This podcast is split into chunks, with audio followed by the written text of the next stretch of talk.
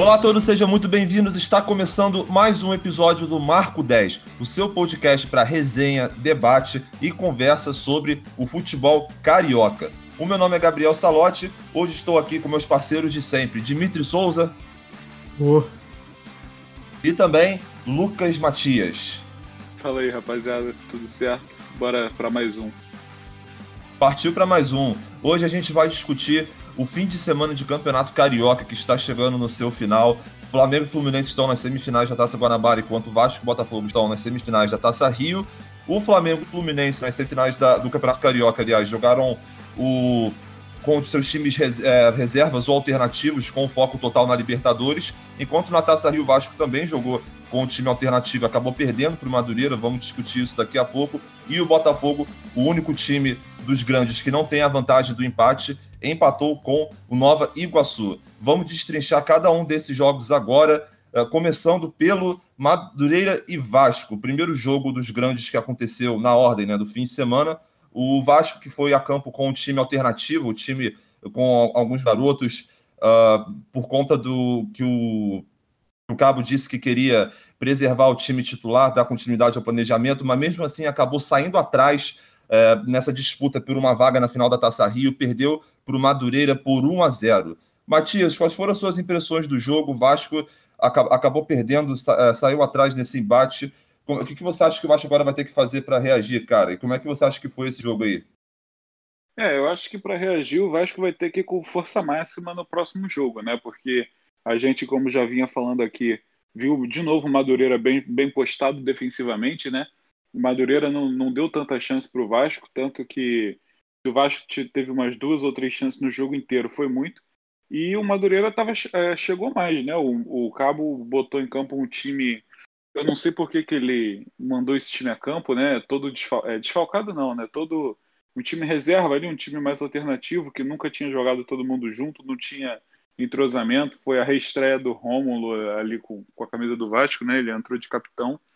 E o time estava meio desorganizado, né? A gente viu que faltava entrosamento, viu que faltou comando do Cabo mesmo, né? Porque era um time que ele, ele nunca tinha botado em campo e, e nunca tinha jogado junto. Então o time estava bagunçado mesmo taticamente, não estava conseguindo furar a barreira defensiva do Madureira, que é o ponto forte deles. O Vasco não tinha ali um cara para entrar driblando, né, com a característica mais do, do, drible, que é o que ajuda a furar a, essa, essa marcação tão pesada, né? É, e aí o Vasco que já estava perdido acabou se ferrando ainda mais, né? Logo no primeiro tempo, o Laranjeira toma o segundo cartão amarelo, ele toma o primeiro numa falta boba na, na, na ali na, na, na, área do Vasco, na, no campo do Vasco, e ele toma o segundo cartão amarelo logo uns 4 ou 5 minutos depois, né? Ele vai disputar uma bola nada a ver com o pé, que, com o pé, né? Não é com, o Gabriel Peck, que nem jogou. Ele vai disputar uma bola com o pé que não tem nada a ver ele com o pé ali, sendo que ele poderia ter ido com a cabeça, né? Aquela bola ali, inclusive, é para você ir de cabeça, tanto que se você for com o pé, toma o cartão amarelo. Ele tomou, já tinha um, foi expulso. E aí bagunçou de vez o, o time, o esquema do Vasco, né? Que não conseguiu é, criar nada de muito interessante. O, o, Cabo ainda fez várias mudanças, né? Usou todas as cinco. Botou, e o que melhor entrou para mim foi o Juninho, que é bem habilidoso. Eu pensei que ele já ia começar jogando, mas é, começou no banco, enfim. O Juninho foi talvez o melhor em campo aí do, do, dos que entraram, né? Do, do, do, time do Vasco e agora o Cabo vai ter que mandar os times titulares se quiser se classificar. Apesar do Vasco ter a vantagem do empate, né? É, o Vasco tem a vantagem, então uma vitória simples já classifica o Vasco. Mas o, Marcelo Cabo vai ter que ou mandar o time titular de volta, aí para tentar é,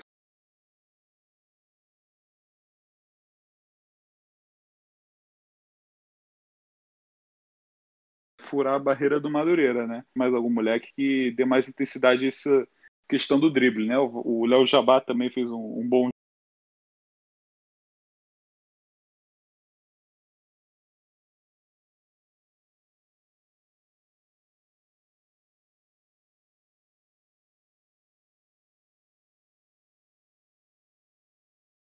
jogo, na minha visão, teve perdendo aí para o Madureira.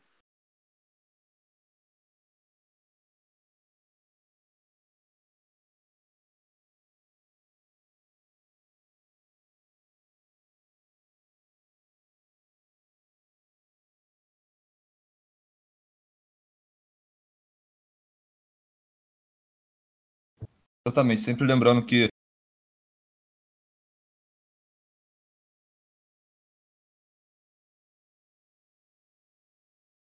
o Vasco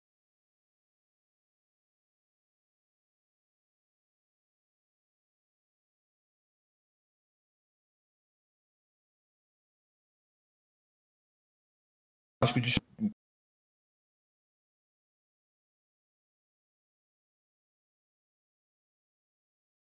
que eu vou falar um pouquinho bem, não entendi muito. A premiação da Taça Rio vai ser importante. Quer dizer, o e também do Botafogo, qualquer valor que entrar é bom, né, cara? Não tem como escapar disso. O Vasco revelou recentemente seu balanço financeiro aí de 800 milhões de, de, de reais em dívida. Então a situação está bem apertada. Qualquer dinheiro que entrar o, deve ser bem aceito pela diretoria e também deve ser buscado pelo elenco. E parece que o, esse jogo, essa primeira partida da semifinal, acabou sendo usada mais como recurso para que o Cabo pudesse testar determinados jogadores, dar mais minutagem para a molecada da base, para os mais jovens, uh, testar algum tipo de, de formação B mesmo para o restante da temporada, mas a questão é que o, o Vasco acabou saindo atrás de fato do Madureira e agora vai ter que se recuperar.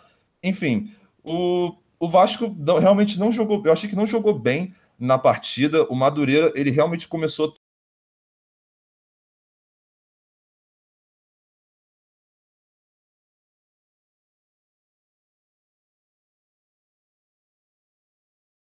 tentando adiantar sua marcação, é, pressionar a saída de bola do Vasco, um jogo um pouquinho mais pegado é, ali no meio campo. O Vasco se botou num, num 4-4-2 sem a bola, mas é, mesmo assim, foi, foi, um time que tentou sair em velocidade, um time que, mesmo antes da expulsão do Laranjeira, que foi ali na metade do primeiro tempo, já não estava conseguindo demonstrar tanta coisa assim. Conseguiu demonstrar, claro, com a chegada do Léo Jabá, que foi, que foi perigosa, foi um, um, chute, um belo chute ali que, que caiu na trave, como você falou, e teve outras chegadas, claro, foram quatro finalizações do Vasco no primeiro tempo. Mas a expulsão do Laranjeira, que, que porra, não estava fazendo quase nada antes da expulsão, né? E aí com isso, ele acabou prejudicando bastante o time, mudou toda a configuração ali, e o Vasco passou a ter muita desvantagem numérica em várias opções. Você ter um, um jogador a menos desde o primeiro tempo não é uma coisa fácil.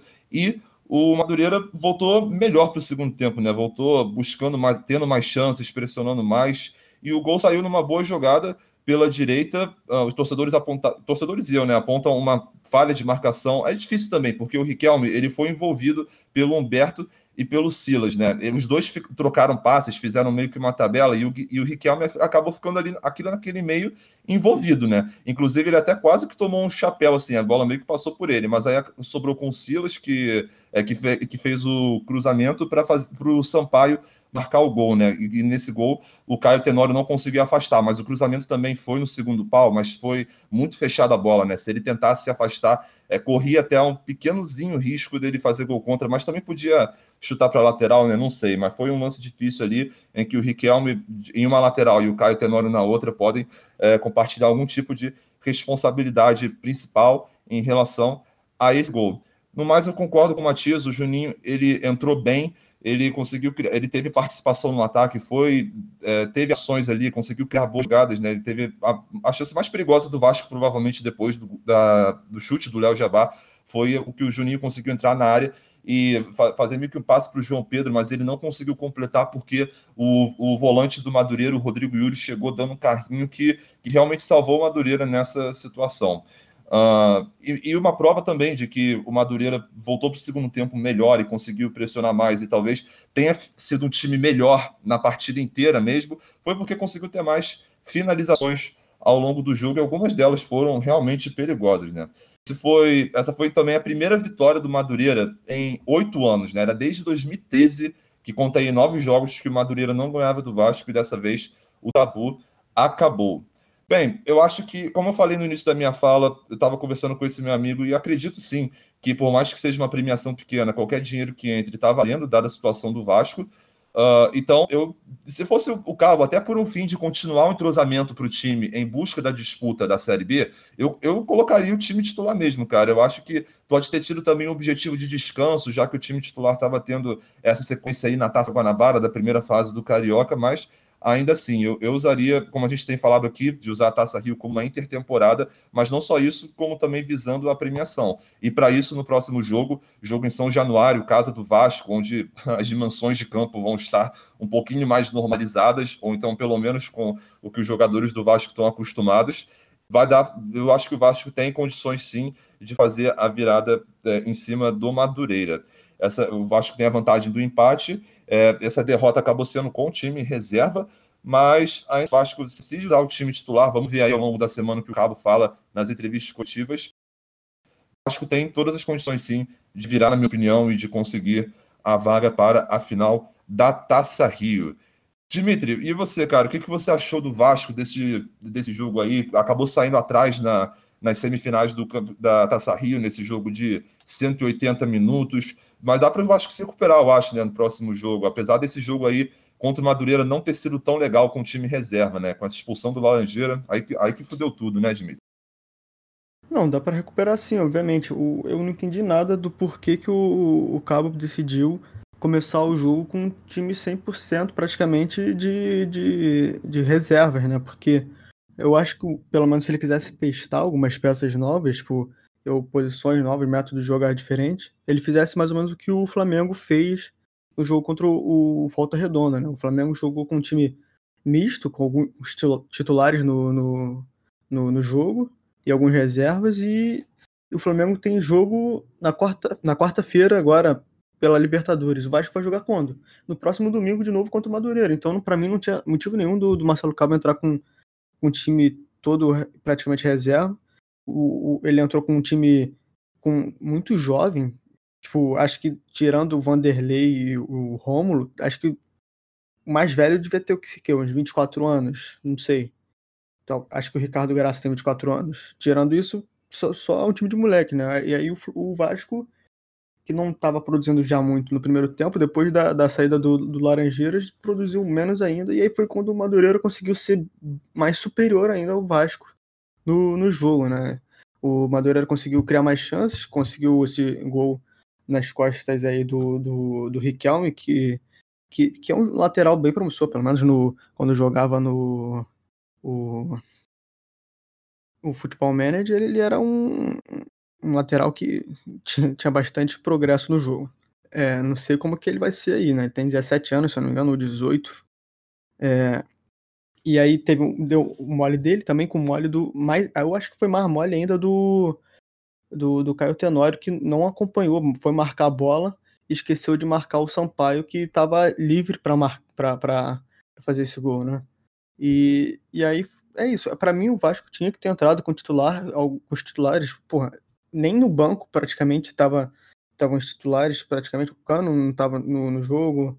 Porra, não, não existe isso. O Vasco vai jogar só no próximo domingo, se eu não me engano, contra o próprio Madureira. O Vasco tinha que ter entrado para ganhar esse jogo ganhar e ganhar a Taça Rio, cara. Não, não tem outra explicação para entrar com, com esse time reserva num jogo que é importante para o Vasco, entre aspas, né? Já que Taça Rio não é muita coisa, mas é uma semifinal, né?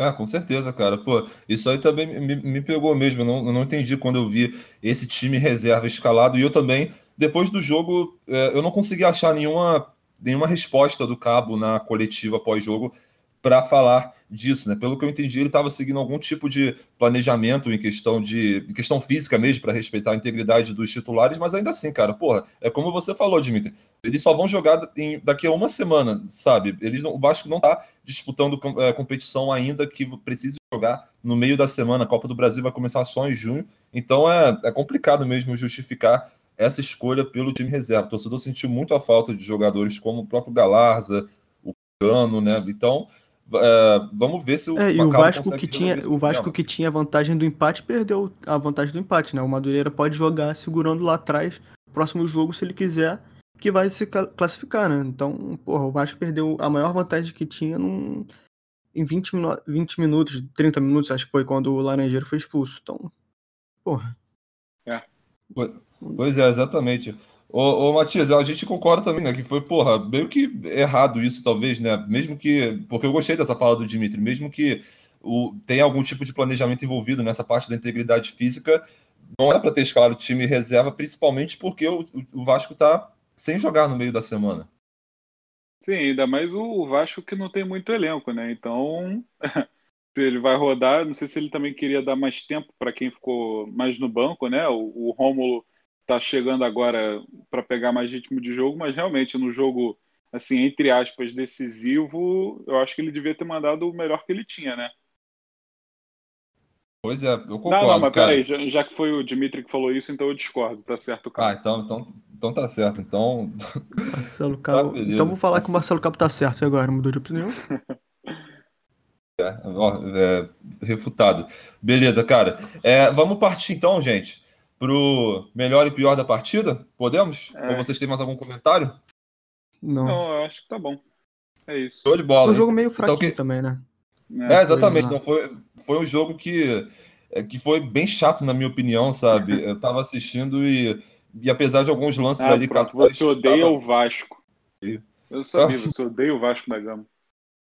É, exa- Foda, não, a- não odeio o Vasco da Grama. Da grama. É, pô, não, tem que, tem que respeitar a instituição Vasco da Grama, porra. É gigantesco. Mas, pô, o Marcelo Cabo tinha que mudar o time titular nessa porra. Bem, vamos lá então. Melhor e pior em campo. Matias, o que, que, que você achou, cara? Nossa. É, o melhor é difícil, né? Eu, eu gostei da, da, da partida do Léo Jabá e o Juninho, eu gostei também muito do Juninho, mas o Juninho jogou pouco, né? Ele entrou faltando uns 12, 15 minutos para acabar. Então eu acho que eu vou ficar com. Ah, não sei. Sinceramente, eu tô o Léo Jabá, vai, que jogou mais tempo que ele. Vou, vou votar no Léo Jabá e para pior não tem como ser outro, né? O Laranjeira que acabou estragando que já estava ruim, né? É, exatamente, cara. Porra, a gente deu o pior da partida pro Egídio no jogo contra É. o. do Que jogou melhor. Santa Fé. E jogou melhor. É. e foi expulso ainda pelo menos na metade do segundo tempo, sabe? E só, isso aí já, já prejudicou bastante o Fluminense. Então, pô, o Laranjeira não fez quase nada antes da expulsão e ainda assim foi expulso e deixou o time com a menos em campo. Aí, é- aí é brincadeira mesmo. Eu acho difícil É, colocar o pior para outro jogador que prejudica o time dessa forma. Eu vou seguir também no, no caminho do Matias. Eu acho que o Juninho realmente entrou bem. Ele conseguiu ser o jogador do Vasco ali no ataque que mais deu mobilidade ou criou opção na- a partir do momento que ele entrou, mas pela questão mesmo do Léo Jabá ter, ter jogado mais tempo, por ter também conseguido ter dado aquela chance perigosa, uma das chances mais perigosas do Vasco no É, se jogo. o Juninho tivesse fe- entrado e feito um gol, dado uma assistência, a gente dava para ele, né? Porque ele teria entrado e mudado o jogo, mas Pois é. é, ele só Acho que, eu vou dar, bem. né? acho que eu vou dar pro Juninho, cara. Só pra, só pra tipo, ele dar um, um Léo Jabá e outro Juninho, só pra deixar a justiça aqui, né? Mas enfim. Tá. Fala aí, Dimitri, seu voto, cara. Pra ser justo, eu não vou concordar com o Matias, então eu vou votar no Juninho. E Pois. Laranjeira não tem como não votar nele, porque ele mudou completamente o que podia ter sido uma vitória do Vasco. Não, provavelmente não foi por causa da expulsão dele. Pô, é, pô, a questão do pior em campo podia ser até a Carol Conká falando que é, falando que era outro jogador sem ser o Laranjeira, mas aí não tem como não tem como você falar outra coisa, né, cara? ah, o, o Porra. Matias falou Laranjeira? Não, eu falei que foi o Vanderlei. Ah, então foi Laranjeira. Então. Ah, então beleza, gente. Show de bola. O Vasco, ele vai voltar a campo contra o próprio Nova Iguaçu. Ah, aliás, perdão, contra o próprio, contra o próprio Madureira no próximo fim de semana. E assim como o Matias. É, o Vasco, é, se ele ganha. É, você ia falar isso agora, eu te cortei, né? Foi mal. Não, que... Não, pode não, eu falar. ia falar que o- uma vitória simples de 1x0 também já classifica o Vasco, né? Porque ele ainda tem a vantagem. Não, é, exa- Se- exatamente. Ainda essa vantagem de empate também 1x0, conta. é, não vai para os pênaltis. Vai, o Vasco passa direto. Exatamente, essa vantagem do empate também conta para soma de gols simples nos dois confrontos, certo? É. Então, também tem essa vantagem para o Vasco que o Botafogo, que a gente vai falar já já, não tem. E o próximo jogo do Vasco vai ser contra o próprio Madureira, no sábado, dia 8 de maio, em São Januário, às 4 da tarde. Beleza, então, gente, vamos passar para o próximo time. O Flamengo, que é, saiu, deu muito bem a largada na semifinal do Campeonato Carioca, meteu um 3 a 0 no Volta Redonda, que é, foi, foi um bom adversário, digamos, na última rodada da Taça Guanabara. O Flamengo colocou um time alternativo, com alguns titulares, outros reserva, outros que jogaram bastante ao longo do Carioca, visando principalmente a disputa da Libertadores, que, como salientou o Dimitri, vai ser já na terça-feira, né, contra a LDU, jogo que vai render muito físico, né, por parte dos jogadores do Flamengo, né, na altitude quase 3 mil metros. Ô, Dimitri, você gostou do Flamengo assim? Foi uma boa atuação? Quais são as suas impressões? O que, que só você viu nesse jogo, Dimitri? O que só eu vi? Pô, acho que só eu vi do jogo não foi muita coisa, mas o que eu vi do jogo. Não, foi, foi só um jargão tipo de, de, que eu vi algum dia alguém usando para um comentarista, tá ligado? Não, quebra, não quebra não, não quebra não. Tinha... Ah, já tá, já tá quebrado, moleque. Já tá escorraçado não. no chão, mas fala aí. Tá, pra mim foi um jogo bem. bem animado, tá ligado? O, o, o melhor em campo aí, que eu vou votar, infelizmente o cara fez três gols, né? Vai ter que votar nele, não tem como. Mas Discordo. ele começou bem mal, né? Tipo, hã?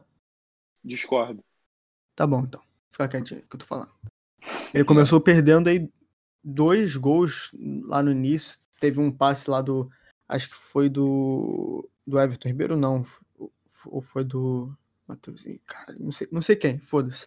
Pedro, Vitinho, acho que os 20. Hã? Foi do Vitinho, foi? foi? Foi o que ele tentou driblar três vezes e perdeu a bola ou não? Ou foi outro? Não, não. Esse, esse daí foi, esse foi outro lance. Foi um que o Diego Alves dá, faz um chutão, aí o Vitinho escora de cabeça para ele, ele sai de cara pro goleiro, ele dribla e tal. Isso aí, Mas isso o que eu aí, tava comentando mesmo. foi o. Acho que nos. Acho que, sei lá, foi o primeiro lance do jogo que.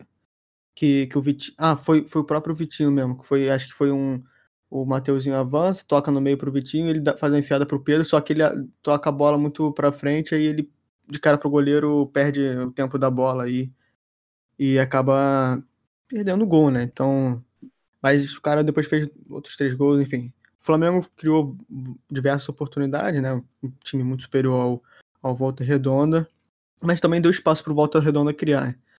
Então, assim, foi diferente do jogo do, do, do Vasco, foi um jogo que foi teve bastante criação de jogada, né? Foi um jogo com muitas finalizações.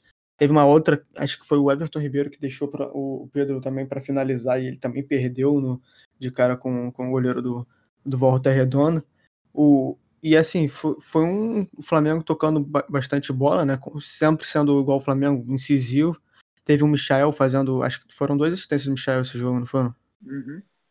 Então, a gente teve um jogador que a gente vem criticando, conseguindo criar, né? Acho que teve, ele conseguiu acertar um chute pro gol, que é, que é raridade. Teve um, o Vitinho também jogando bem, na minha opinião.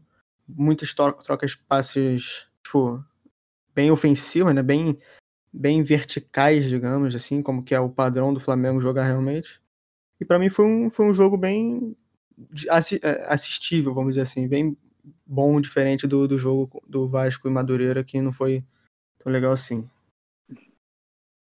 É, ah, depois veio o segundo tempo que o Flamengo consegue fazer os três gols, né? Os três gols do, do próprio Pedro. E com uma jogada muito bonita do Michel, inclusive. E o outro gol foi, foi assistência do Gustavo Henrique? Do Arrascaeta, não? não? Do Arrascaeta, isso, porra. Ah, tô confundindo o, o, jogo, mas é esse aí.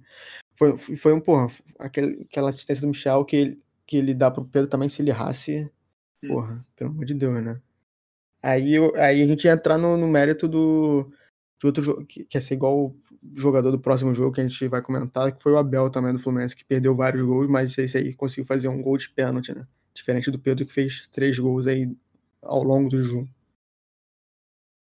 Perfeitamente, eu concordo. Foi um jogo é, mais laicar, mais legal. Volta Redonda tinha espaço para contra-atacar, o Flamengo conseguindo mais criar por dentro, né, tendo boas é, tendo boas condições para marcar em, em, várias partes do jogo e com golaços também e, e, essa baita assistência do Arrascaeta, né, que eu vou falar daqui a pouco. Mas enfim, o Flamengo entrou com um time alternativo, como eu já falei, visão do jogo contra a LDU e dessa vez o Vitinho voltou a jogar centralizado, né, uma, uma posição em que ele já tinha sido testado antes, ele estava normalmente entrando mais pela direita. E ele centralizado é bom porque eu acho que é uma posição favorável para potencializar a característica dele de finalização de média e longa distância, que a gente sabe que é um dos atributos principais dele. E, cara, ele também tem um bom passe. Você vê que até que ele tem inteligência para poder deixar o centroavante, o Pedro, nesse caso, na cara do gol, para poder fazer o passe em enfiada. Uh, e ele conseguiu ter criar algumas boas chances logo no início, né?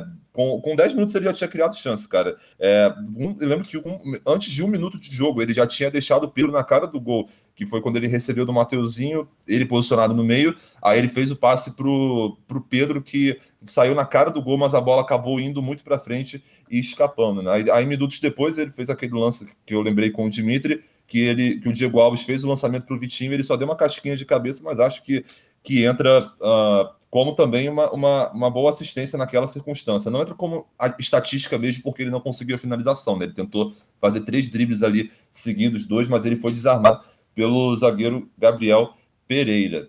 Mas o Flamengo continuou jogando com, com volume, tentando impor o seu ritmo. O Everton Ribeiro, devo dizer, ele tá, ele continua abaixo, cara. Ele teve algumas chances para finalizar, teve uma que ele finalizou muito mal, Uh, e teve outra também, cara, que ele recebeu do Hugo Moura, que ele ficou na cara do gol e também chutou para fora. Naquele lance era um pouquinho difícil para ele, porque ele recebeu de forma favorável a chutar com a perna direita, que não é a perna boa dele. Mas ainda assim, o jogador do talento do Everton Ribeiro, do histórico que ele tem, a gente imagina duas coisas. Um, ele tem capacidade para fazer um chute pelo menos mediano, acho, né, de perna direita, pelo menos que tente. E dois, talvez se ele tivesse muito apertado da marcação, mas haveria alguma forma de você ajustar o corpo para conseguir um ângulo melhor para você chutar. São coisas que você imagina o Everton Ribeiro dos bons tempos de Flamengo conseguindo fazer, sabe? Tirar a carta na manga desse jeito. Mas Infelizmente, foi mais uma partida em que o Everton Ribeiro está abaixo. Ele, ele, vai, ele tá virando o novo Michael, cara, desse podcast. O cara que a gente critica todo jogo em sequência e que tá, e que tá bem abaixo. Acho que eu vou dar o, o, pior, o pior, da partida para ele mesmo, que se foda. Porque ele, tá, porque ele tem andado decepcionando a torcida do, do Flamengo e tá, tá bem mal nessa última sequência, né? O Michael foi uma surpresa positiva, com certeza. Ele foi um, com certeza o, gran, o, grande jogo dele nesse campeonato carioca por conta dessas duas assistências e da jogadaça. Eu acho que da jogadaça do primeiro gol, né? Eu acho que dá para ver que a confiança dele tá aumentando muito. Ele estava jogando muito mal no início do campeonato carioca, mesmo nos jogos que ele conseguia dar assistência, ele não conseguia driblar, ele chutava muito para longe, ele não conseguia passar e, e nesse jogo por mais que ele tenha tido, eu vi no SofaScore, 50% dos passes dele apenas foram certos, ou seja, acho que foram 12 passes certos de 21. Mas, cara, pelo menos ele finalizou no gol, é, em cima do goleiro, mas já é alguma coisa, cara, porque ele estava chutando muito mal no início do Carioca. Ele fez aquela jogadaça do primeiro gol uh, e conseguiu dar duas assistências que foram muito, que foram muito bravas, cara. Nessa, na assistência do primeiro gol, ele roubou a bola do Naninho, né, o camisa 10 do Volta Redonda, que estava tentando sair ali uh, pela esquerda que é a direita do campo do Flamengo, né? O Michael acabou caindo para a direita apenas nesse lance específico, só pela circunstância do jogo, né? Você vê que o Michel é muito incansável, ele tá correndo atrás da bola, ele realmente é um cara muito aplicado.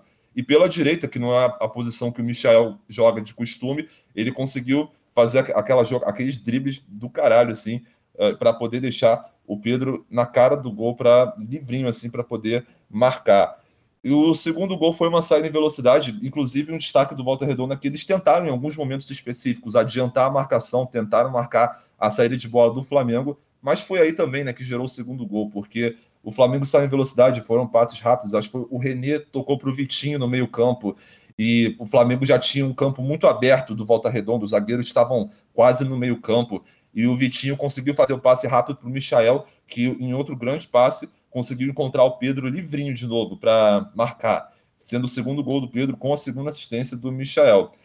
Nesse momento do jogo, Volta Redonda tentou apertar um pouquinho mais e o Diego Alves conseguiu fazer boas defesas, o que é uma coisa boa, porque o Flamengo estava tomando gols de uma forma muito fácil e o Diego Alves estava com uma certa dificuldade para fazer defesas, porque a gente levantou aqui aquela estatística de que finalização certa é, significa gol sofrido para o Flamengo, pelo menos dessa vez o Diego Alves conseguiu fazer boas defesas. Aliás, essa foi a primeira partida em sete jogos que o Flamengo não sofreu gol, né? né o Flamengo não sofreu gol. Primeira partida, né? Desde o jogo contra o Bangu, 3 a 0 o Flamengo não sofria.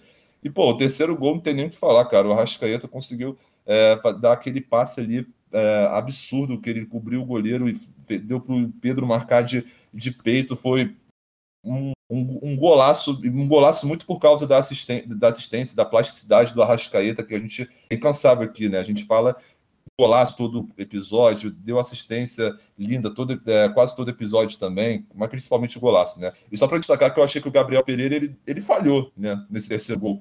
do no momento que o Arrascaeta conseguiu dar o conseguiu encobrir o goleiro, né? Porque o Gabriel Pereira foi, era o cara que queria tirar a bola do Arrascaeta, mas ele acabou passando da bola, acabou meio que tropeçando ali e a bola ficou completamente em condição para o Arrascaeta dominar, dominou ainda pisando nela, bonitão, e tocar por cima. É, outro golaço, três gols do Pedro, com certeza melhor, um, melhor da partida. E uma, um, bom, um melhor início assim para o Flamengo. Já tem um jogo praticamente nas mãos, eu diria, para a volta pode voltar a focar bastante na Libertadores. O jogo agora do meio da semana deve voltar a ser o foco principal, porque vai ser pegado. Matias, o que você achou do jogo, cara? O Flamengo conseguiu a vitória aí por 3 a 0 uh, ah, conseguiu mais um jogo sem. Conseguiu um jogo, né? Primeiro jogo em sete jogos sem sofrer gol, o que, o que é bom, que mostra uh, que pelo menos alguma coisa ali deu certo. O que você achou desse jogo, Matias? É, eu acho que vocês já falaram tudo, né? É, o que eu falar agora vai ser chovendo molhado, mas é, é bom o Flamengo voltar a não sofrer gols, né?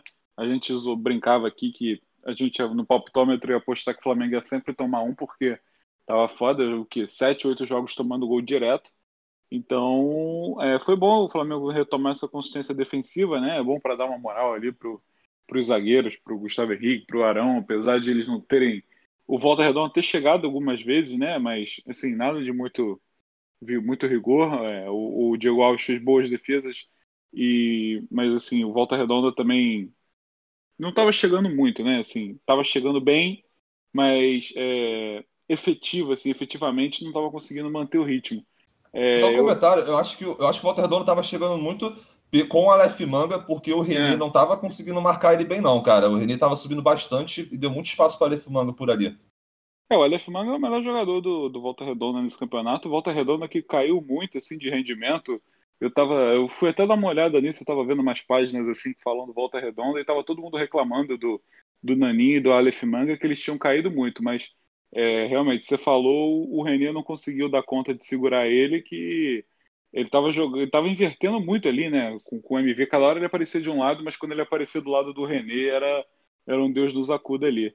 Mas é, é, foi bom, o Flamengo retomou a consistência defensiva. O Pedro fez, o, se não me engano, foi o primeiro hat-trick da carreira dele. Eu também vi esse dado por aí na, na internet, não vou lembrar onde. E é bom também, o, o Michael, que a gente tanto criticava, batia, ganhando moral, o líder de assistência do grupo, do, do Flamengo, né? O líder de assistência do Flamengo está conseguindo se reerguer aí no, no Campeonato Carioca, né? O que a gente tanto criticava ele no, no início, se mostrasse esses episódios agora, a gente ia ficar desacreditado, né? Mas, fora isso, o Flamengo já está classificado aí para a final, né? O Volta Redonda vai ter que fazer 4 a 0 do Maracanã se quiser passar e é, se não, o desafio mais difícil é impossível o Volta Redonda passar. Perfeitamente, cara. Beleza. Algum, algum comentário a mais sobre o Flamengo, gente? Não. Show de bola. Uh, vamos, vamos para o melhor e pior, então, da partida. Vamos decidir. Eu, deixa que eu comece dessa vez. Cara, eu acho que o Pedro foi o melhor da partida pelos, pela questão dos três gols, mas eu não vou dar para o Pedro meu prêmio. Foda-se. Eu vou dar para o Michael. Porque o Michael, cara, a gente deu o pior da partida para ele, até quando ele não entrava em campo, cara. Que isso, tá ligado? então, eu vou dar esse prêmio consolação pro Michel, porque eu acho que ele jogou bem, ele tá se esforçando, ele tá tentando, mesmo reconhecendo que o Pedro, porra, fez três gols, claro, é melhor da partida. Mas eu, eu particularmente, vou dar essa consolação pro Michel, Uh, deu duas assistências muito boas. É, foi muito. Se o Pedro fez três gols, foi muito mérito do Michael, que conseguiu fazer aquele drible do caralho no primeiro gol. E no segundo gol conseguiu dar o passe em, em medida perfeita para deixar o Pedro livre, é, sem, sem nenhum goleiro na sua frente entre ele e o gol. Então, para mim, vai ser para o Michael nessa, nessa consolação aí, mas eu acho justo dar para ele, né? Pô, foi um dos melhores da partida, com certeza, com, com as duas assistências. E o pior, eu vou dar pro Everton Ribeiro pelo mesmo motivo que eu dei, que a gente dava é, o prêmio de pior da, em campo pro Michel, mesmo quando ele não entrava, cara. Ele, tem, ele vem indo muito mal, tá, tá é um atraso no time do Flamengo nesse momento, porque as jogadas não estão tendo continuidade passando por ele. Eu lembro só de um lance que ele. Uma assistência para finalização que ele deu, mas nem foi tão aquilo, sabe? Ele só botou na frente e chegou alguém que eu não lembro, acho que o próprio Pedro, que chegou chutando. Mas fora isso, ele não fez quase nada, ele estava errando muitas ações, como tem sido normal para o Everton Ribeiro, infelizmente, nesses últimos meses. E vocês, senhores, melhor e pior da partida? Esse, queria pegar esse, esse teu depoimento aí e mostrar para você mesmo de janeiro que estava execrando o Michael e o Everton Ribeiro eram um dos craques do time. Pô, não, exatamente, cara. É, eu ia bugar, com certeza. O, é. Ninguém nunca sabe o que nos aguarda o futuro, né, mano? Pô, é, foda. Cara na seleção. É, mas eu não vou. Mas eu não vou fugir não, de, de dar pro Pedro, não. Eu acho que os três gols foram. O Michael foi muito decisivo também, mas o critério gols ainda para mim é muito forte. Então eu voto pro Pedro e pro Everton Ribeiro também. Ou melhor ou pior. Bem, eu vou cair em contradição ainda no futuro nesse próprio episódio aí, mas eu vou dar pro Pedro esse, esse prêmio de melhor em campo porque ele fez os três gols. E assim, eu não vi um pior em campo, assim, o Everton Ribeiro não foi tenebroso, mas também não foi o Everton Ribeiro que a gente espera que seja. Não, o René tomou muita bola nas costas né? também, né? Muito longe disso. Ah. É, o, René, o René é um postulante a pior em campo pra mim com... também, cara. Isso é verdade. Tá, mas eu vou ficar com o Everton Ribeiro mesmo assim. Foda-se, é isso aí. E o Pedro como o melhor em campo pelos três gols. E vocês vão entender porque eu ainda vou cair em contradição nesse episódio, mas segue o baile. Eu vi, uma, eu vi uma notícia num portal não tão confiável assim que o Aleph Manga já estaria certo com Goiás. Só Olha só, hein? Só uma, uma aspa aí, pra gente encerrar. Vamos ver aí. Se o, se o Aleph Manga consegue reencontrar aí o Vasco e o Botafogo, né, na, na uhum. segunda divisão vai ser, vai ser com certeza um bom reforço, né? Vamos ver, aliás, quer dizer, eu não sei, eu fico até curioso para ver como é que o Aleph Manga vai, vai se dar, estando disputando a, a segunda, digamos, é, maior competição nacional na, nas principais, né? Das, das ligas, uhum. assim, a Série B. É, eu, eu, eu tô curioso para ver para é, onde Oi? alguns desse, eu tô curioso para ver onde algum desses caras do, do Carioca vão, sabe? O o Aleph Manga do Volta Redonda, o, o próprio o Gabriel Pereira que falhou no gol do no terceiro gol que o Arrascaeta, ele se dribla, né? O Arrascaeta deixa ele se driblar sozinho. É, é, eu, mas eu acho que ele é um muito bom zagueiro. Ele, ele fez partidas muito boas e, e, ele é novo, se eu não me engano. Ele tem só 20 e poucos anos. Então eu acho que ele também pode pintar. Ele tem 20 anos. Ele pode pintar num time também da, da Série B do Brasileirão ou até de Série A, porque um zagueiro é, novo, assim, habilidoso como ele, é, é, é, difícil de achar. O próprio o, da, da, da portuguesa, o Chay, também jogou, jogou, muita bola, tem jogado bastante. Eu acho até que o Chay jogou mais do que o Aleph Manga nesse campeonato. Mas, assim, ele estava aparentemente certo com o Botafogo, mas não sei qual a situação vai ser. Então, eu tô curioso para ver onde esses caras vão pintar aí depois do Carioca. Ano passado é, a gente o Chay, teve o... ele já... O Chay, ele já tem um tempo aí, né? É, o Shai, ele é mais velho. Ele não né? vai pra lugar nenhum. E ele não vai pra é. lugar nenhum, né? É, exatamente. O Shai não tem nem a idade dele aqui no, no SofaScore, mas. Deve ter uns realmente, 30 e pouco. É. Ano passado teve é. o, o, Saulo Mineiro que foi, acabou indo pro Ceará, então eu acho que o, o Carioca ainda é muito. uma vitrine muito boa ainda. É, eu pesquisei aqui, eu ia falar que o Chay tem 28 anos, mas essa é a idade do Chay Suede, filho. Não é o do Chay que a gente tá é, falando tem, aqui. É, eu achei que no, no Gol ele tem 30 anos. Perfeitamente. É, cara, não tem jeito, cara. A gente fala, é o melhor campeonato estadual deste planeta, desse Brasilzão, cara. Porra, dezenas de revelações aí pra gente continuar. ele já jogou, ele já jogou no Flamengo, filho. No Flamengo Oi? do Fut 7. Ele jogou no Flamengo Fut 7. Pô, aí sim, o cara tem currículo, porra. É. Esse, esse, esse, aí merece vaga, uma coisinha melhor do que de estar com a portuguesa. Beleza, Talvez gente. até a seleção brasileira. Já ah, é, ah, é, é, é, verdade, né? Caralho. Caralho. Cara, é, o próximo jogo do Flamengo. Queria falar que tem gente roubando minhas piadas aí no Twitter, hein? Só pra avisar. Bem, beleza. O Flamengo vai jogar contra a LDU fora de casa, terça-feira, né, 4 de, 4 de maio, às 9h30 da noite. Né? É, talvez essa seja uma decisão difícil para alguns acompanhar LDU e Flamengo ou a final do Big Brother Brasil, que eu acho que o Matias vai ah, preferir ah, acompanhar LDU e Flamengo mesmo. É óbvio, não tem. O BBB já acabou há muito tempo. Ontem, então, Exatamente, então, mas, mas, precisamente acabou ontem, né? Com a saída Exatamente. do nosso Gil do Vigor. Beleza, gente. Vamos passar então para o próximo jogo. Portuguesa e Fluminense. O Fluminense num pique parecido com o do Flamengo, né? O Fluminense, na verdade, eu acho que só praticamente só o Marcos Felipe do time que é, que é titular mesmo entrou em campo, só o goleiro, o, o resto do time. Oi? O Egídio também. Ah, o Egídio também, perdão, lateral esquerdo, exatamente. Uh, o resto do time foi todo uh, reserva, tirando, claro, as alterações que aconteceram ali no meio do jogo, diferente do Flamengo, que que, que escalou alguns titulares, mas o Fluminense com foco total na Libertadores, né, já querendo matar logo a, a vaga na, na, fase de grupo, jogo difícil aí no meio da semana, empatou com a Portuguesa é, por um a um. E, e aí, gente, o que, que vocês acharam desse jogo? Fala para mim, Dimitri, qual a sua opinião, assim? O Fluminense agora é, saiu com empate, vai ter que, ter que correr atrás do jogo da volta, né? Não, não vai ter que correr atrás. O Fluminense tem a vantagem do empate, né? Mas. Exatamente. o, quem vai ter que correr atrás é a portuguesa, né? Eu, eu achei um jogo, assim como o do Flamengo, muito laicar. Então, eu achei interessante o jogo de se assistir, até porque a portuguesa tinha que, faz... tinha que perder, ganhar a vantagem da vitória, né? No caso, do que o Fluminense do empate. E a portuguesa consegue sair na, na frente, né? O, o, eu achei o Fluminense conseguindo atacar muito mais no, no início do, do primeiro tempo, né? Conseguindo criar muitas chances Calma aí que eu... Fala alguém aí que eu acho que meu pai tá mijando aqui. Acho que tá saindo no fundo aí. É, uh, não, não tá, saindo acho não. não tá não. Não tá não. Ah, então tá suave. Então vou continuar. eu, achei, eu achei um, um, principalmente o Ganso no início do, do, do jogo querendo muito jogo, né? Tipo, não parecia. Não, não parecia o Ganso que a gente conhece, né? O Canso. E. É o Paulo. Muitas... Paulo? Então, não conheço esse nome não. É, e o aí, Roger já tipo... chama ele assim. Ah, é? Sabia não. Na, nas coletivas. Entendi. E aí, tipo, teve as melhores chances do Fluminense, acho que foram com ele. Teve uma de cabeça lá. Falei, peraí. Uh...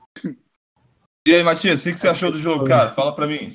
Foi mal. É que agora, não, pode... além de mijar, quis me chamar aqui, mas fala pra mim. Ai, caralho. Mas pode falar, Dimitri. Não, o, termina aí quer... agora. Termina teu pensamento. O que, que eu tava falando mesmo? Do Ganso. Ganso. Ah, o Ganso teve uma chance lá de cabeça, não sei o quê. Com o cruzamento, se não me engano, foi do Egídio. Ou posso estar enganado, Gabriel Teixeira, um dos dois. Não lembro. E, e aí depois, no final, acho que foi no segundo tempo já esse outro lance que foi a, a chance. Ou foi no final do primeiro tempo, que ele chuta e aí alguém consegue tirar de cabeça lá no em cima da linha e tal. Mas aí veio o lance do, da portuguesa, que ele mesmo faz o pênalti, né? Que é o. Um, que bate na mão dele, né, ele tá com a asa toda aberta, e aí, pênalti, claro, né? E por, por algum motivo tem VAR na, na semifinal do Carioca, mas não tem na semifinal da Taça Rio, né? A gente vai entrar nisso no final lá do jogo do Botafogo.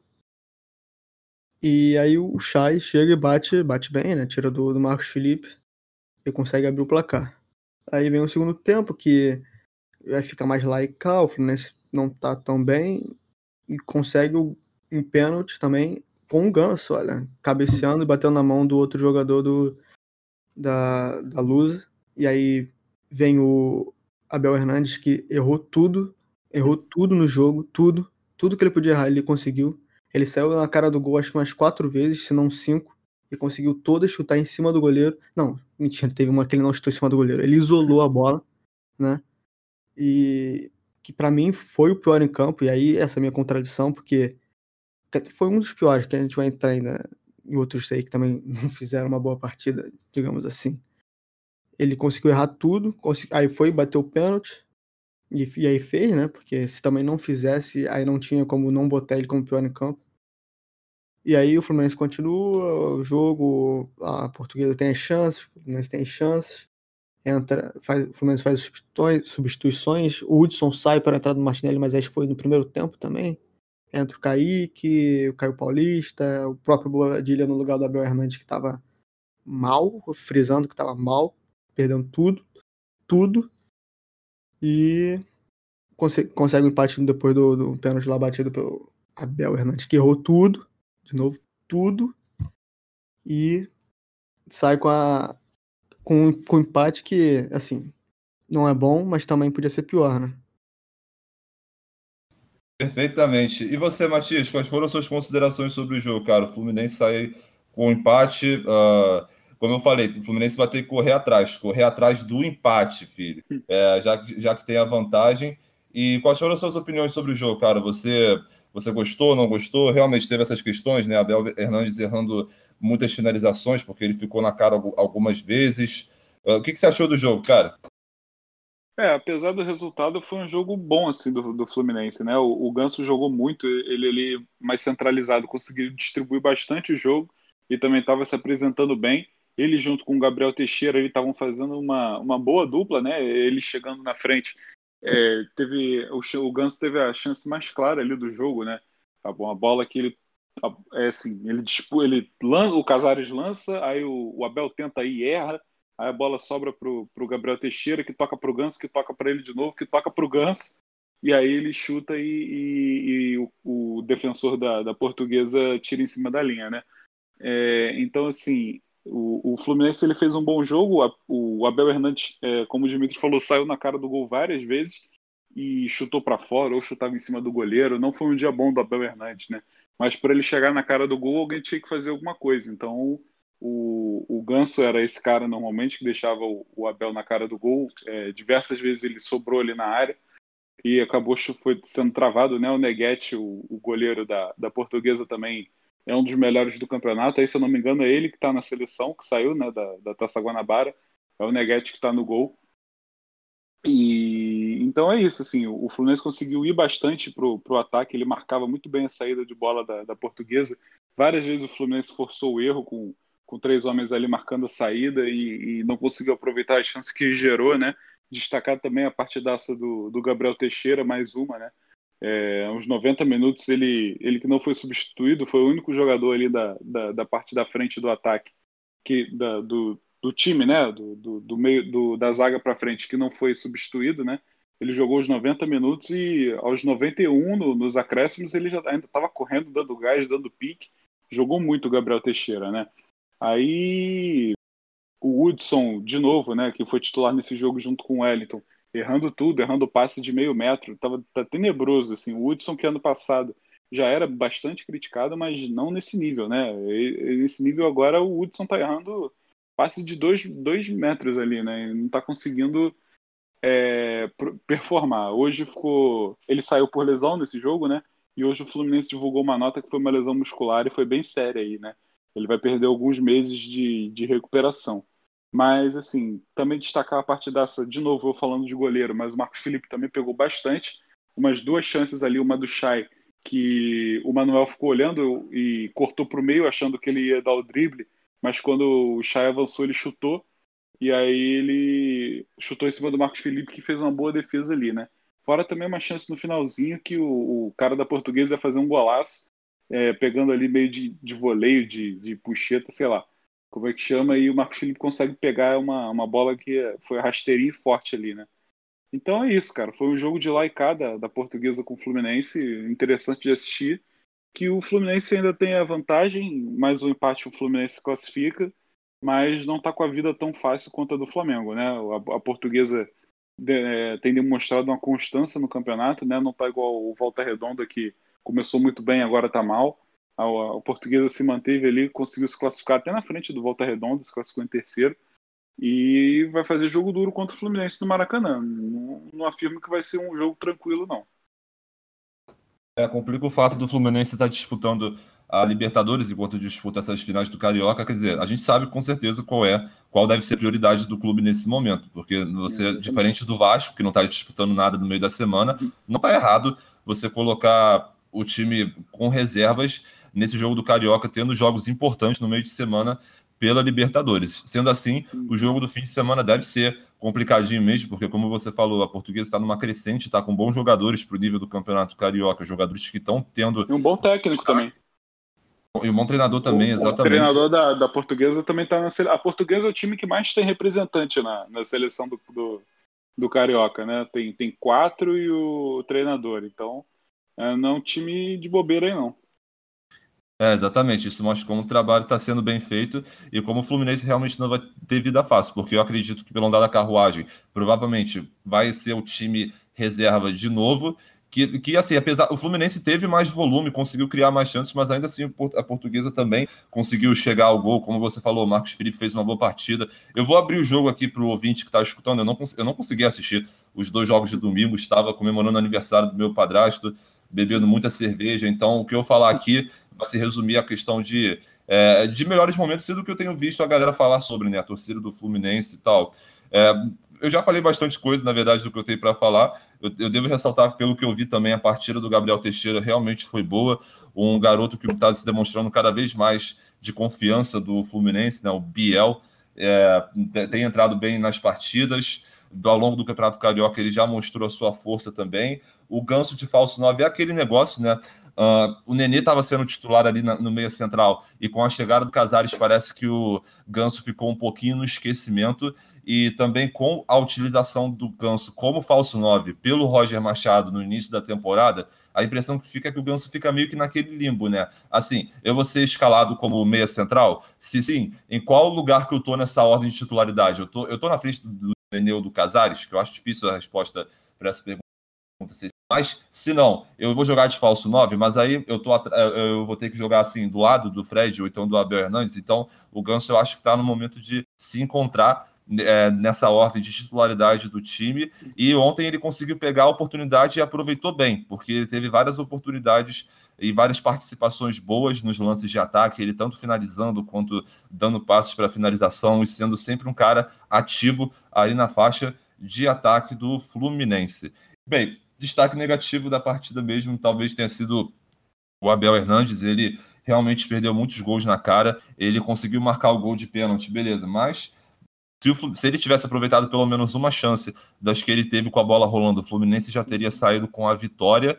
O Abel Hernandes marcou até agora dois gols, de, dois gols pelo Fluminense, ambos foram de pênalti, mas eu tenho certeza que a torcida quer ver mais dele, uma performance melhor, onde ele consiga de fato marcar os gols para poder ajudar o Fluminense. Beleza, gente. Vocês têm mais algum comentário sobre o Fluminense? Não. Talvez sobre a péssima Fala partida tudo. também do Matheus Ferraz, que eu esqueci de comentar, que é, também estava tava errando tudo, praticamente igual Até o, o lance que ele ganha, ele erra, né? É, Até o lance que ele erra. tudo na velocidade uhum. e teve uns lances bizões também de, de, de domínio de bola, de perda de tempo de bola, que foram absurdos também. É, tem um lance é, que ele, ele, ganha do Shai na velocidade, desarma ele, e quando ele vai sair com a bola, o Shai vai lá e desarma ele de novo e, e continua no ataque, né? Impressionante. O Matheus Ferraz também é muito mal ontem. É, isso aí foi, isso aí foi bem no início do segundo tempo, né, Matias? É. Bem no início, acho que assim, ali no início, no início assim, é, eu, eu, realmente, vendo os melhores momentos, eu, eu destaquei também essa parada do, do Matheus Ferraz não ter dado, se dado bem, porque antes dessa disputa com o Chay, também teve uma chegada do volante do, da Portugal o Wellington César, que, cara, ele só foi infiltrando na defesa do Fluminense e, porra, e, e ele passou ali do lado do Matheus Ferraz, mas o Matheus Ferraz foi muito lento, não conseguiu parar o Wellington César, não conseguiu nem é, dar aquela encostada, assim, sabe, é, chegar junto. Então, eu, eu, não, eu não pude falar muito porque, como eu falei, eu não vi o jogo, mas só em dois lances de melhores momentos já deu para ver ali duas falhas em sequência do Ferraz. E essa do Chay foi, é, foi meio feinha mesmo. Foi uma parada que tu fica, pô, o Chay deixou, deixou o Ferraz um pouquinho na merda ali, né? Ca, caído no chão. Uhum. Mas, enfim, gente, é, bom comentário mesmo para ressaltar isso aí. E se vocês não tiverem mais nada para falar, vamos para o melhor e para o pior dessa partida.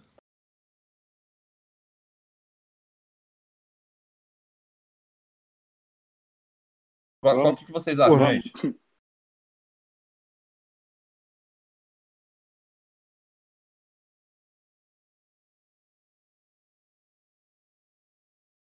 Assim. É. Como pior. O, o,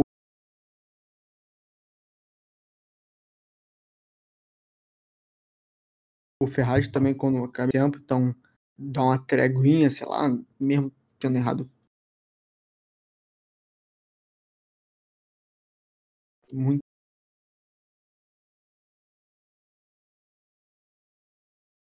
muita coisa, passes poucos metros, né? Então é complicado melhorar a, a performance dele no jogo.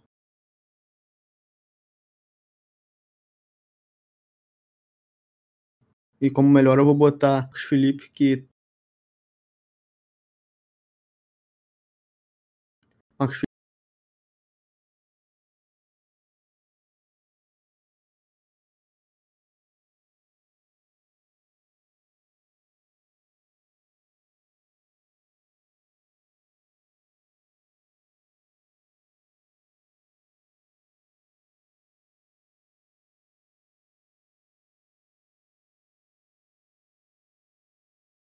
Felipe salvou O o Fluminense fator com uma gol ainda me foi. pega muito, mesmo tendo sido de pênalti, mesmo tendo sido de não sei o quê.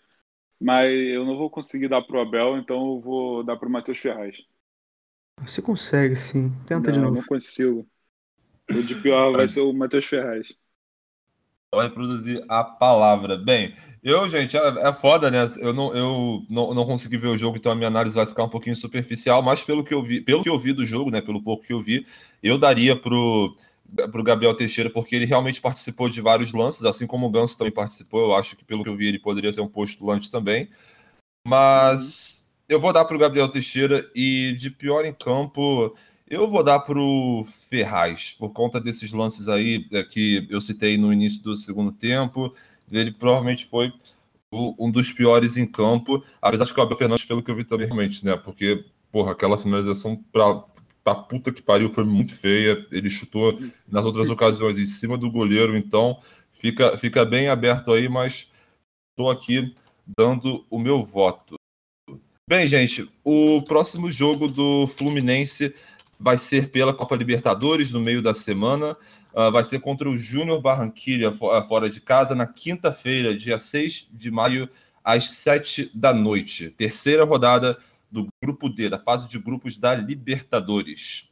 Continuando aqui, então, falando do nosso último grande de hoje, o Botafogo empatou com o Nova Iguaçu, cara. O Botafogo que ah, a gente tá- tava falando que tava bom pra caralho no início, agora tá, tá bem ruim e parece que o Botafogo realmente não tá dando sinal de melhora, né, cara? Não tá é, conseguindo empolgar seu torcedor. São vários problemas na construção de jogadas, no, no sistema defensivo que continuam aí.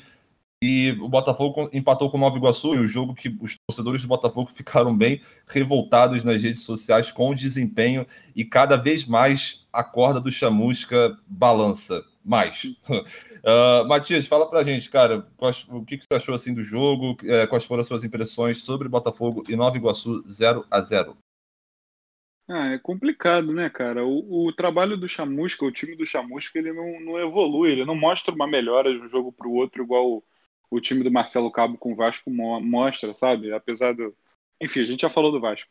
Mas o, o time do, do Chamusca, ele teve aí de novo mais uma semana cheia para trabalhar. O Chamusca podia ter mexido no time, na, na função tática, podia ter testado ma- ma- um- um- novas peças ali no time titular, mas ele ele insiste nessa formação com o Marco Antônio, Felipe Ferreira, essa trinca na frente com o Matheus Nascimento.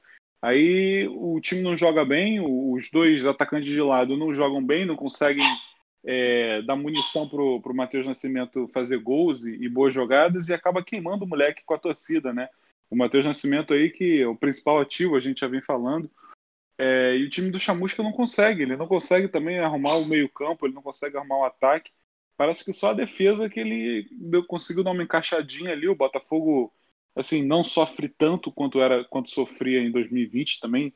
É um absurdo que sofria em 2020, mas o Canu no campeonato, ele achou uma, uma boa zaga ali do Canu e Souza. E, enfim, é, essa consistência defensiva foi a única coisa boa aí do trabalho do Chamusca até agora, né? Também ali com o Paulo Vitor na lateral esquerda, finalmente ele firmou o moleque, né? Porra, tem um cachorro chato aqui latindo pra cacete, não sei se tá, tá vazando, mas. É. Enfim, o, o PV finalmente reconquistou a vaga, né? Que nunca deveria ter saído aí pro Rafael Carioca, que pelo amor de Deus. É, a questão reforços também é, é muito forte, é uma das maiores críticas aí da torcida que eu venho vendo. É, tá para chegar aí, o Freeland, o diretor executivo, ele prometeu mais alguns reforços, mas assim, se forem mais reforços que o Chamusca pediu para ele botar jogadores que assim são da, da panela dele, né? Falando assim, e que não vão agregar em nada para o time, é melhor não vir nenhum reforço, sabe? Porque vão chegar só nomes que não, não vão agregar para o time e isso acaba não sendo um reforço, é, propositalmente falando, né? É, acabam sendo só mais, mais salários para o Botafogo não conseguir pagar, tendo moleques da base muito melhores, né? Eu estava vendo depois do jogo eu liguei na, na live do canal do, do TF, do Thiago Franklin, né, um dos maiores canais aí que cobre o Botafogo, ele estava falando. É, eu já estava na dúvida de quem ia sair para entrar o Marcinho, porque todo jogo o Marcinho entra, né? Então não interessa. O, o Douglas Borges pode sair que o, o Chamusca vai enfiar o Marcinho lá para ser goleiro, porque ele nunca viu ter tanta confiança num cara só e num cara ruim ainda, né? Então a torcida do Botafogo tá, tá desesperada aí com, com o Chamusca e a panela dele o que é capaz de afundar ainda mais o Botafogo numa situação que, que já está crítica, né? O, o, Pedro Castro, que vinha jogando bem, acho que nesse jogo ele foi um pouco abaixo, apesar de no, no primeiro tempo ali ele ter sido a principal fórmula de escape do. De escape não, né? A principal arma do, do Botafogo para atacar. Os chutes dele. Porque ele me lembra até um pouco o Alex Santana, que jogou no Botafogo um tempo atrás também. É, ele tem um espaço, ele chuta e ele tem um bom chute, né? Uma hora essas bolas entram que nem entrou contra o Macaé mas é, ele fez esse primeiro tempo bom, depois ele ficou um pouco mais apagado e o Botafogo não mostrou nenhuma, nenhum, nenhuma força de para querer ganhar o jogo, sabe? Ele estava abatido, parece que quando o Botafogo não consegue converter as chances, ele desiste e fica desanimado o jogo inteiro. No ano passado a gente já viu o Botafogo mais apático da história, né? O time parecia bando de zumbi em campo e esse Botafogo de agora também está parecendo isso. Depois que ele não consegue converter as boas chances que eles criam, assim, algumas chances que eles criam no, no, no primeiro tempo, eles desistem e não jogam, sabe? Então o Botafogo tem que ver isso vai continuar mesmo com o Chamusca. Eu acho que o próximo jogo vai ser determinante. Assim, se o Botafogo é, não se classificar, o Chamusca já vai ter dado um prejuízo enorme para o clube, porque, que nem você falou, a premiação da Taça Rio ela não é muito, é um milhão de reais, mas é, juntando esse montante aí do um milhão de reais que ele perderia, mais os dois milhões e pouco que ele perdeu da Copa do Brasil, já são três milhões de prejuízo que o Botafogo estava contando, né? O Botafogo estava contando com esse dinheirinho para para melhorar aí a, a folha, para melhorar, enfim, a estrutura do, do, do ano do clube. Pagadinho. É, exatamente, que o Chamusca acabou jogando no lixo, pegando esses 3 milhões e jogando no lixo sem conseguir melhorar o time e sendo teimoso em algumas escolhas, né? Não, a torcida tá toda puxando o hashtag Fora Chamusca, muitas críticas ao trabalho dele, à existência dele em determinados jogadores, onde a torcida acusa uma panela né, de, de jogadores que foram trazidos por ele que estão recebendo uma grande assistência, né? Por exemplo, você citou do Marcinho, é verdade, também tem o Felipe Ferreira, né? Que é um cara que está sendo bem criticado assim pela torcida e que mesmo assim todo jogo ele tá aí. Então essas escolhas é, acabam. Você tem um Enio no banco, assim, é, o, o moleque da, da base ele sempre vai ter a preferência da torcida, né? E o Enio quando entrou performou bem mais que esses dois. E o Chamusca nunca põe um moleque para começar um jogo. É surreal isso. É, surreal. Ele, o Chamusca vai morrer afogado na, com, as próprias, é, com os próprios jogadores que ele trouxe, se ele não hum. mudar logo esse pensamento, talvez ele, ele tenha o um pensamento de. Porque eu acho que eu fui caindo bastante nesse papo, né? Tipo, ah, o Chamusca vai trazer jogadores que já, com quem ele já trabalhou. Talvez isso seja bom, porque o Chamusca já conhece, os jogadores já conhecem qual é a visão tática do Chamusca. Mas se o negócio não tá dando certo, então você tem que mudar, cara. Porque se o jogador não tá encaixando no time titular e o time titular não tá conseguindo performar bem, então alguma coisa tem que ser feita para mudar, porque o Botafogo está tendo uma queda vertiginosa do desempenho. E mesmo com o retorno do Pedro Castro, tipo assim, o Pedro Castro jogou bem na, na, última partida, mas ainda assim, nessa partida ele foi abaixo. E é complicado também apenas o Pedro Castro fazer alguma coisa quando você percebe que o time como um todo, a disposição tática está ruim, né? Porque, como eu falei, eu não, eu não consegui ver os jogos de domingo, mas eu recomendo aqui para a pessoa que está escutando o Twitter Tática Alvinegra, que é muito bom. Os caras falam sobre. eles destrincham taticamente o time do Botafogo, estão acompanhando bem e fazendo threads sobre o trabalho do Chamusca. E eu vi a análise deles aqui sobre o jogo, alguns prints específicos que eles tiraram para mostrar o, a, a, disposição do time em campo no momento de ataque, no momento da defesa. E, cara, é uma coisa meio ruim, cara, porque no, na, no, sistema defensivo, eu falei quando eu estava abrindo o assunto do Botafogo Nova Iguaçu que ainda tem os erros no sistema defensivo. E você falou, Matias, coisas que eu concordo. Melhorou muito em relação ao ano passado. No ano passado, o sistema defensivo era desastroso. Mas nesse ano, o que está acontecendo? Vamos lá, quando o Botafogo coloca, por exemplo, duas linhas de quatro, ela está sem a bola e, monta, e se monta ali em duas linhas de quatro. Cara, tem um espaço gigante entre a primeira e a segunda linha. E isso, esse espaço entre linhas é. Pô, eu tô vendo uma imagem aqui agora que, cara, tem nesse espaço entre linhas, em um determinado momento do jogo, tem três jogadores do Nova Iguaçu, quatro, na verdade, quatro jogadores do Nova Iguaçu nesse espaço. Então é uma área que, pô, se o cara pega a bola ali, é só o atacante fazer infiltração né, na linha, na primeira linha mesmo, para poder receber a bola em condição. Então, essa, esse espaço à frente da linha, essas linhas precisam estar mais compactadas, né? Fora outra imagem que eles destacaram aqui, excelente esse Twitter, né? Essa conta no Twitter.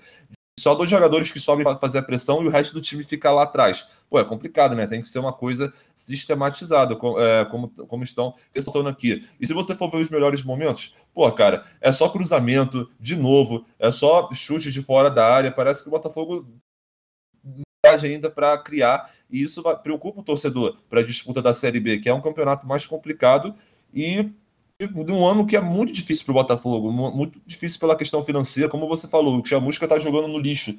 3 bilhões de reais, que pode parecer pouca coisa frente à dívida, porra, que é muito grande que o Botafogo tem, já chegou na casa do, do bilhão, mas é um dinheiro, cara. É algo que, pode, que, vai, que vai servir para alguma coisa. É melhor ter 3 milhões do que não ter nada. Agora 3 milhões não dá mais, né? Já que não conseguiu avançar de fase na Copa do Brasil. Mas pelo menos um milhão tem que tentar. E o Botafogo se mete numa situação muito difícil, porque a vantagem, como a gente falou no início do programa, o, o único time grande que não tem a vantagem do empate nessa reta final do Campeonato Carioca é o Botafogo. O que significa que o Botafogo vai ter que ir, ir para ganhar no jogo contra o Nova Iguaçu semana que vem, cara. Então a situação do Botafogo está bem complicada. Eu creio que a eliminação para o Nova Iguaçu pode custar sim uma uma demissão do Chamusca. Ah, não, porque, eu cravo, cara... eu cravo aqui. Se é, o Botafogo não. for eliminado, ele vai ser, vai ser demitido.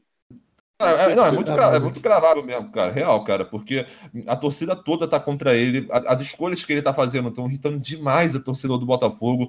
Uh, o time, a disposição do time, tanto para defender quanto para atacar, não mostra nenhuma evolução. Na verdade, é o contrário, né? Mostra regressão. Parece que piora a cada jogo, principalmente se a gente for pegar o início do ano como comparação. A Série B tá vindo aí, a gente já falou dezenas de vezes aqui que é um campeonato complicado. Então, é, é, é bem difícil, cara. A situação do Botafogo tá, tá bem complicada. O Chalusca vai ter que vai ter que demonstrar alguma coisa, cara. Pelo menos, porra, tirar alguém dessa panela aí eh, no jogo de, de de, dessa semana contra o Nova Iguaçu, porque senão ele vai ficar muito marcado, cara. A gente está aí há poucas semanas da, da, da disputa da, da, do início da Série B. Acho que vão ter aí mais umas, mais umas três semanas, né, cara, para começar a Série B, porque vai ter o jogo de jogo da volta do, da semifinal agora, aí depois vai ter ida e volta das finais, aí depois começa a Série B.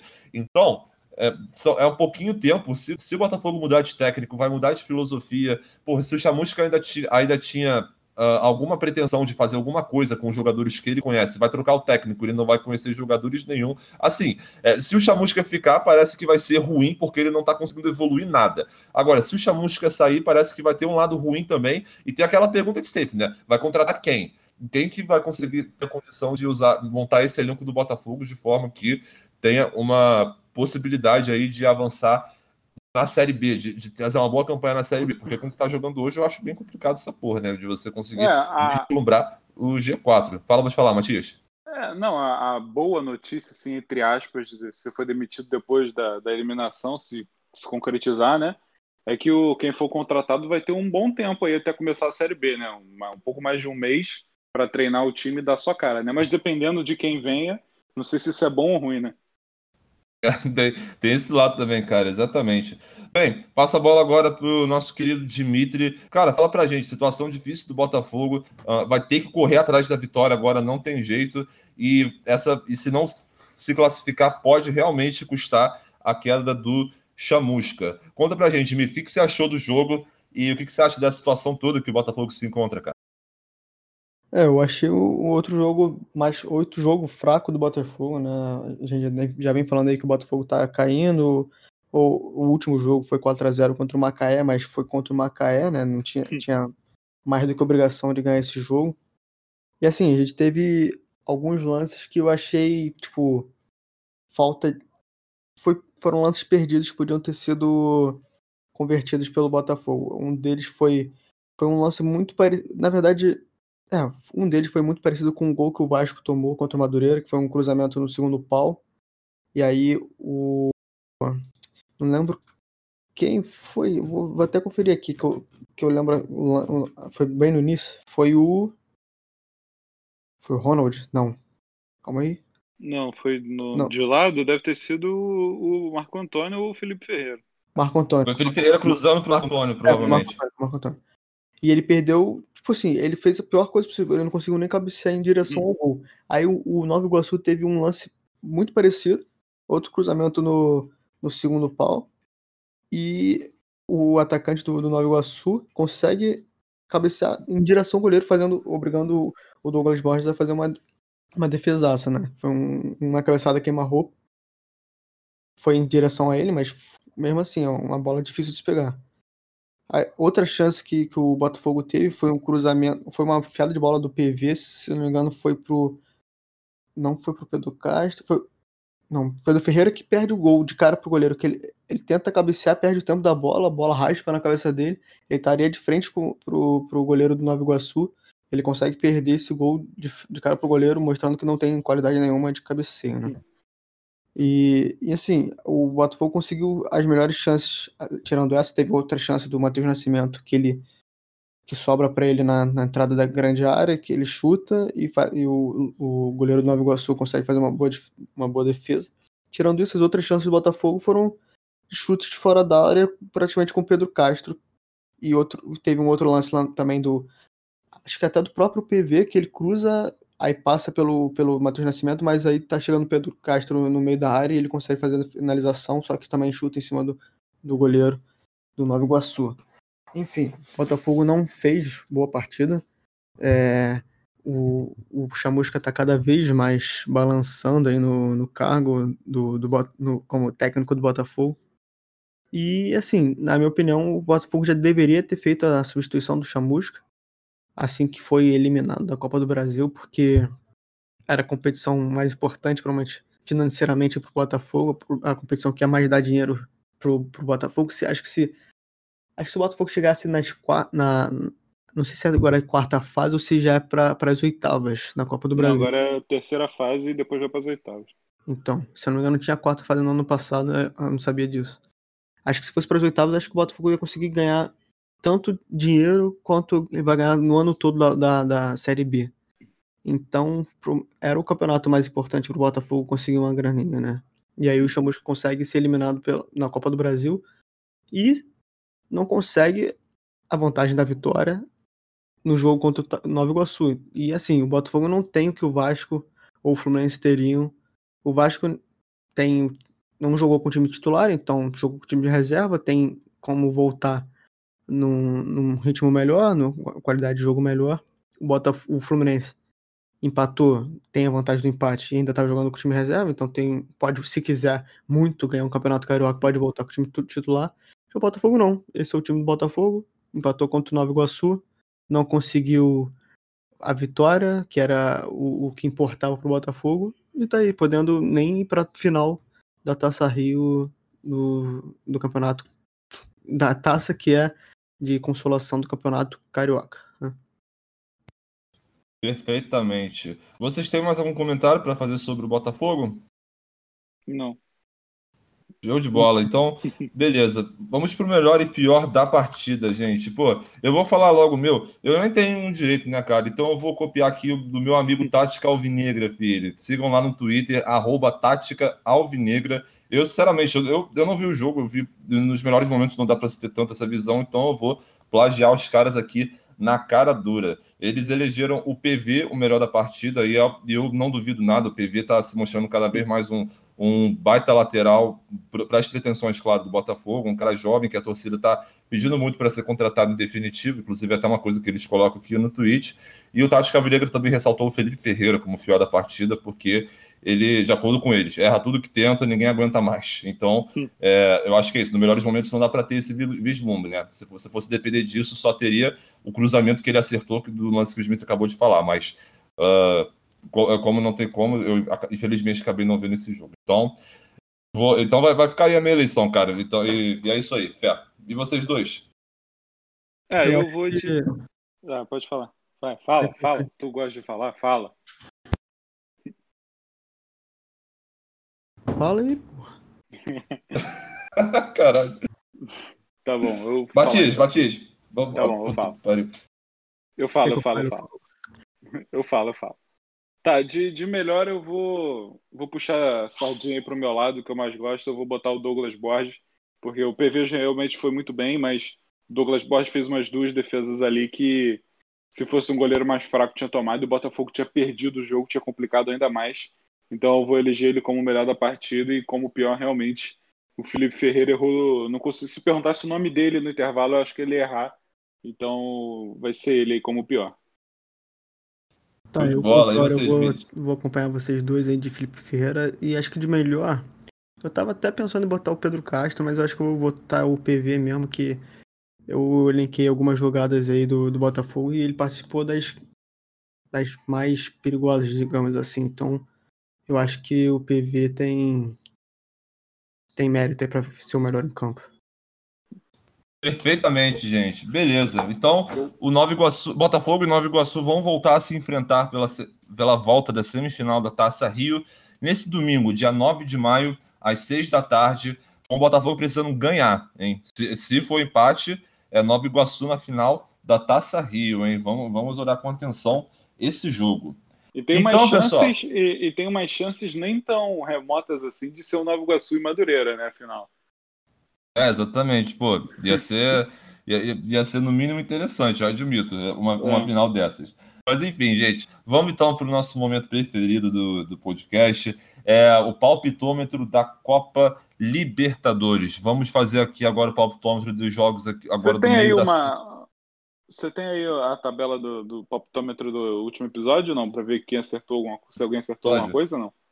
Dá uma olhada aqui. Puta, eu acho que eu anotei errado, cara. Aqui no meu, no meu caderno, mano. Tipo, eu botei. Eu, eu, eu, teve o Flamengo e Volta Redonda, eu lembro que eu troquei o meu com o do Dimitri, aí depois eu fiz a retroca, tá ligado? Mas ah, peraí, deixa eu, eu lembro que o Volta Redonda eu botei 2x2. Eu não lembro. É, dois a, acho... Botou Volta Redonda 2x2, Volta Redonda e Flamengo? É. Eu, errei eu lembro que eu botei acho que 1x1, Botafogo e. E. Eu acho que eu botei vitória do Nova Iguaçu. Nossa senhora, eu anotei tudo errado. É, você ah, acho que então essa aí eu anotei certo aqui. É, é, isso aí, vamos. depois a gente resolve essa. Semana, é. Exatamente. Essa semana tá tudo bem, são só dois joguinhos mesmo. Uh, vamos começar com o jogo que vai ser o mais. o que tá mais próximo, né? Que é LDU e Flamengo. Eu vou começar. Eu falei já no outro episódio que eu acho que o Flamengo tem capacidade. Vai ser um jogo, obviamente, difícil pra caralho. Eu tenho certeza que a LDU vai chutar muito de fora da área para se aproveitar do fator da altitude, mas ainda assim eu acho que o Flamengo consegue consegue a vitória. Eu vou botar 2 a 1 um, Flamengo. É, Dimitri? Eu acho que esse vai ser um jogo chatinho pro Flamengo por, por causa da altitude, então eu vou, vou botar um. Como é fora, acho que o empate é até um bom resultado pro Flamengo. Eu vou botar 1 um a 1 um. A um Dimitri. Beleza. E você, Matias? Eu vou dar o gabarito exatamente o que vai acontecer. Vai ser 3 a 1 para o Flamengo. O Flamengo vai abrir o placar. A LDU vai empatar, vai ficar empatado até a metade do segundo tempo. Aí o Flamengo vai, vai voltar à frente, vai fazer 2 a 1 e no final ainda para acalmar o torcedor, o torcedor vai fazer o 3 a 1 e vai ganhar o jogo lá na altitude. Porra, e se você errar, você zera seus pontos na Libertadores. Tá? Não. Isso Você aí... sabe que se, se o placar do jogo for 3x1, mas se o Flamengo abrir 3x0, tu já errou, né? Por causa dessa descrição aí. Exatamente. Não. Não, não, gabarito ou gabarito. Isso aí, não tá, isso aí não tá no regulamento. Você quer aparecer, você sai com a melancia na cabeça, filho. Yeah. Beleza, gente, vamos, vamos pro próximo jogo então, gente, para ir fechando aqui. Júnior Barranquilha e Fluminense, cara. Vai ser um jogo Ai. bom também. Eu vou começar também de novo. Uh, ou o mesmo eh, placar que é do Flamengo. Eu vou botar. E também o mesmo placar do último jogo, né? Santa Fé e Fluminense. Eu vou botar 2x1 um, Fluminense. É, Matias? Esse vai ser mais complicado. Eu acho que é, pelo, o, o Santa Fé e o Barranquilla se, o Barranquilla e o Santa Fé se enfrentaram aí na, na, na semifinal, nas quartas de final do Campeonato Colombiano e o Barranquilla passou. Eu vi alguns melhores momentos e eu achei que o Barranquilla além de ter um melhor elenco, eu acho que é um pouco melhor. Então eu acho que esse jogo vai ser 0 a 0 0 a 0 Eu vou no... Você, Dimitri? Eu vou no 2x1 pro Fluminense dessa vez. Eu apostei no empate no outro, me dei mal. Então vou. Show de bola. Nós dois estão 2 a 1 um, Fluminense. Beleza, amigos, estamos finalizando mais uma edição do Marco 10. Quero agradecer a presença de vocês dois sempre aqui presentes. Tá agradecido, hein? De nada. Show de bola. Então, gente, ô Matias, tem alguma coisa para nos falar, cara? Nossa, como nossas Tenho, redes tá sociais, tudo- tá, rapaziada? Já deixei tudo abrido aqui, tá tudo no esquema. Vamos lá então, a nossa, a nossa página no Facebook é arroba pode marca o 10, o 10 numeral e tudo junto, arroba pode marca o 10. No Instagram, que por enquanto é a nossa maior rede aí que está crescendo mais, é podcast marca o 10, o 10 também, numeral e tudo junto. E a nossa página no Twitter, que ainda está galgando aí, né? Tá crescendo aos poucos. É arroba podmarca 10. Arroba podmarca 10 também aí, tudo numeral e tudo junto. Show de bola, cara. Tem episódio novo toda terça e sábado, às 11 horas da manhã, para você ficar ligado aí no momento que lançam os novos episódios. Na sexta, nessa sexta-feira, nós vamos discorrer tudo sobre essas duas partidas dos dois cariocas na Libertadores e também fazer nossas prévias sobre os jogos decisivos da Taça Rio e também do Campeonato Carioca. Os quatro grandes vão entrar em ação no final de semana e no próximo episódio vamos falar disso, além, claro, da ênfase principal que será a análise e discorrer sobre os jogos da Copa Libertadores. Muito obrigado para você que escutou até aqui e até a próxima. Valeu! Valeu!